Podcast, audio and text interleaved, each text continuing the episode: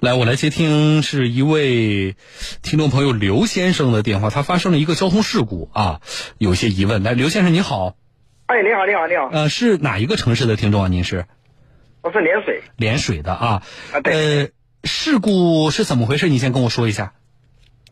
就是我开从涟水到乡下面，就是乡下面镇上面的那个大巴车啊，农工班线啊，啊，龙对，就是农工班线。嗯龙宫班线，我到一个路口的时候，嗯有一个六十多岁的乘女乘客嗯要下车，我就停在路口离路口那有几米远吧，七八米、七八十米这样的。你稍等，就是停车地点是离路口几米远，对吧？这是一个。另外一个就是我，因为各地的这个可能规定也不太一样，你们这个班线没有固定的站点吗？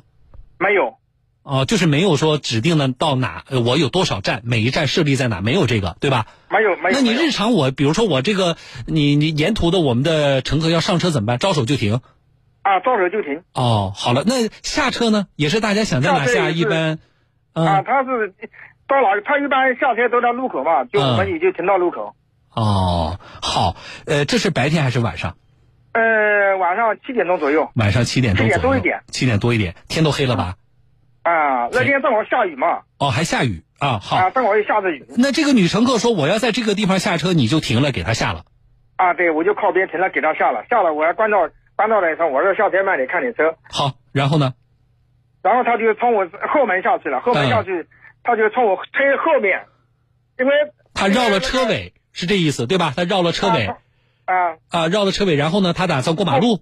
他就过马路，因为他家在呃路左边，在左边嘛，你是停在路右边吗？他绕了车尾就打算横穿马路过去了，是这意思对吧？啊，对，正好是一个 T 型路口嘛，我是啊东西方向，啊，他是路口路口 T T 型路口，他是在左边嘛，左边有一个，好，我。明白了这个意思，大家大家可以脑补一下这个画面啊。然后发生了什么？哦过马路的时候，刚要过马路，就是过马路被对面对面来的车撞了。对面是什么？是跟你相反方向通行的车？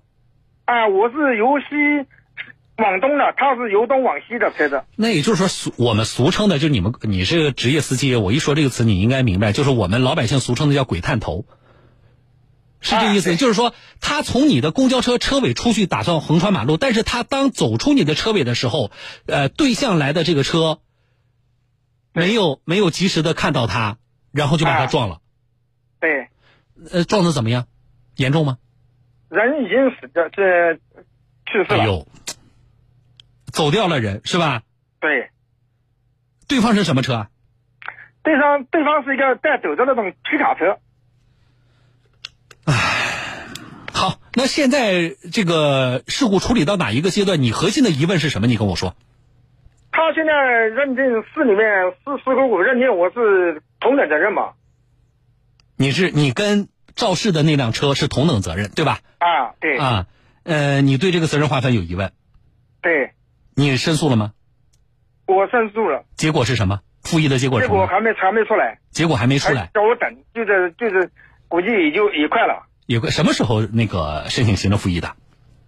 我是这个月初二号吧？啊，那要几天呢那还还在这个时限范围内啊。啊，他不是说一个月嘛。呃，那现在的这个担心是什么？我现在担心的就是正经，所以，就是他还维持维持原来的认定嘛？就是说，如果维持原来认定，仍然判是同等责任，啊，那你对这个同等责任的认定，你有什么意见？你跟我说。我认为划我同等责任有点太太，有点呃说句不好听的，就有点过了。嗯我，认为我就是一个次要的人，你认为你是个次要？为什么？因为我停车当时也是情有可原，我没那正正好就是晚上七点多钟，又是下雨，我就没没按照规定，然后停在路口五十米以外停车让他下课。那也就是说，你自己其实，咱们作为职业驾驶员意识到了，就是说我停这个位置，虽然咱们农工班线不设站点儿，但是呢，啊我就停在路口上是不对的，我应该是至少是五十米以外的范围，对吧？啊就是说这个错误，咱们自己也认识到了，啊，这个我知道，因为正好又下雨，它年年又大。嗯。所以我理解你也是好心，希望他少走点路啊对对对，啊。好，呃，但是你认为，即使在有这个错误的前提之下，呃，你可能也不应该承担这么大比例的责任。啊，对，哦，嗯，然后呢？假如说啊，如果说呃行政复议的结果下来了，维持了这个呃原来的判决，仍然是责任划分是同等责任的话，嗯，啊，嗯，你有你还有什么疑问？就是还能怎么办？我我就想问嗯我个资深的律师，我想问一下，看看，就嗯是我如果打这个官司，一个是还能不能打，行政复议之后啊你还有没有权利打，对吧？这是一个。另一个就是说，如果打了的话，呃，至少从律师看来，这个咱们有没有这个胜诉的机会？啊，对对对对，是这意思是吗？是是啊，好了，来，我正好，呃，我们替你问一下律师，这个也是说给咱们其他的咱们的这个驾驶人听啊。我们来连线的是江苏天旭律师事务所的张赛律师，张律师你好。啊，主任好，各位听众朋友们，下午好。张律师啊，首先我觉得咱们呃强调一点，就是这个责任划分其实是以我们当地的交警部门做出的责任划分为准啊。但是呢，从以上的这个他的这些呃单方的描述来分析的话啊，对于事故定责，您有什么要说的吗？我觉得是这样的，因为很多这个交通事故责任认定，在这个认定的问题当中，不仅仅是这位行人所遇到的案例，在嗯司法实务中也存在着这种其他的案例，可能考虑到其他的一些因素。嗯但是交警部门认定这个事故双方究竟应该承担什么样的责任，其实遵循的是客观标准。嗯可能他会说这个我我是为了方便这个死者当时这个驾车，嗯考虑到下雨天的原因，驾驶的这种方便，嗯所以才没有在这个规定的这个这个合理的限度范围内进行停但是这是他的一个主观的一个出发点，从根本的或者说客观定责角度上说，并不会根本的去影响这个交通事故责任认定书的定责，除非双方在整个过程当中，这位师傅能够讲出其他的这个原因。哦能够影响到双方的这个过错程度。否嗯则的话，交警部门在交通事故责任认定书中是不会确定，或者说不会改变，因为你主观上的一种考虑嗯啊，对原有责任的一个降低。那么这个事情现在已经发生了，可能下面就面临到一个死者家属可能会向这个两方面责任方进行这个要求索赔的这个问题。嗯那么，那么你从主观上讲，你当时考虑到这个死者下雨天这个下车的方便，那么主观的出发点的这个问题，其实应当是法院在综合考量双方应该承担何种责任、承担多大责任问题上，对原有交通事故责任认定书中所确定的双方责任的范围的一个上下调整问题。哦，好，那他的疑问就是他现在不知道，因为这个他申诉的结果还没下来嘛，对不对？嗯假如说啊，结果仍然是维持原来的这个我们这个交警的这个定责，就是同等责任的话，他还有他的疑问就是我还有没有权利？比如说由我，我不等着人家家属来起诉，那么因为我对这个责任划分，我觉得我还是不满意的，我能够有权利去起诉交警部门吗？可以啊，在这种情况下，如果说对交通事故责任认定书最后的结果自己是不满的，嗯那么可以这个直接我们老百姓所说叫民告官，嗯直接将公安机关这个交警部门告上法院，打一场行政诉讼，嗯要求重新确认这个双方之间这个具体的这个责任划分。这是可以的。是针对啊那张道路交通责任事故认定书打一场官司。这个从这个呃复议的结果下来之后，有一个时限吗？比如说他在多长时间之内，他是有权利去起诉的？一般而言，我是建议在这种情况下，因为考虑到死者家属随时都有可能起诉这位先生的情况下，我觉得应该是在这个他的拿到复议结果之后，就不要再耽搁时间了，哦立即进行起诉。哎，我我觉得从司法实务这个角度来说，应该是这样去做。好的啊，另外一个问题呢，可能对于张律师来说，我觉得我提出来有点让您为难啊，就是他其实比较关心的，我真要是起诉了，比如说啊，最终复议的结果还是同等责任，然后我就我还是觉得心里过不去，我就想去起诉一下交警队，那我这个胜诉的，就是改变同等责任的这个可能性有多大？从目前的我们掌握信息看，我觉得这位先生可以在这个诉讼的过程中提一下自己的这个当时的这个合理的一个出发点，嗯这个出发点是有的。嗯至于说这能不能影响到那方那份这个道路交通责任认定书，嗯我觉得个人我个人感觉呢，可能比较难以动摇。那么具体你的主观上的出发点，一个好的出发点因素，